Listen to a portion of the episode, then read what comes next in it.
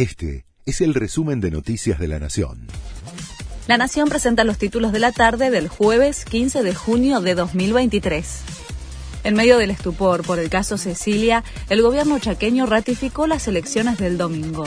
Jorge Capitanich continuó con su actividad electoral y esta noche cierra su campaña mientras miles de personas se manifestaron en las últimas horas pidiendo el esclarecimiento del caso que se sigue en la justicia por la desaparición y muerte de la joven, que era la nuera de Hermenesiano Sena y Marcela Acuña, dos de los socios políticos del gobernador de los que ahora intenta despegarse.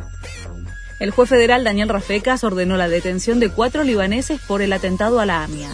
Uno de los sospechosos es José Elreda, que también tiene un pedido de captura por el ataque a la Embajada de Israel. Los otros tres libaneses sospechados estarían fuera del país.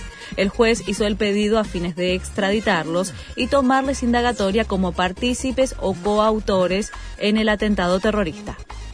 La legislatura porteña aprobó la reducción de ingresos brutos. La medida abarca a distintos sectores productivos y fue impulsada por el jefe de gobierno en medio de su candidatura presidencial, que también había anunciado la eliminación del impuesto de sellos sobre las tarjetas de crédito.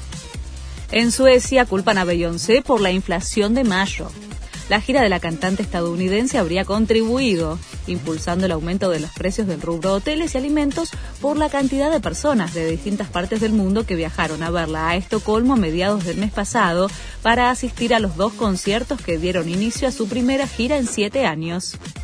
Garnacho debutó con la selección y los fanáticos hicieron estallar las redes. El delantero de 18 años que juega en Manchester United, nacido en Madrid de madre argentina, ingresó a los 74 minutos del amistoso ante Australia, en el que Argentina ganó 2 a 0.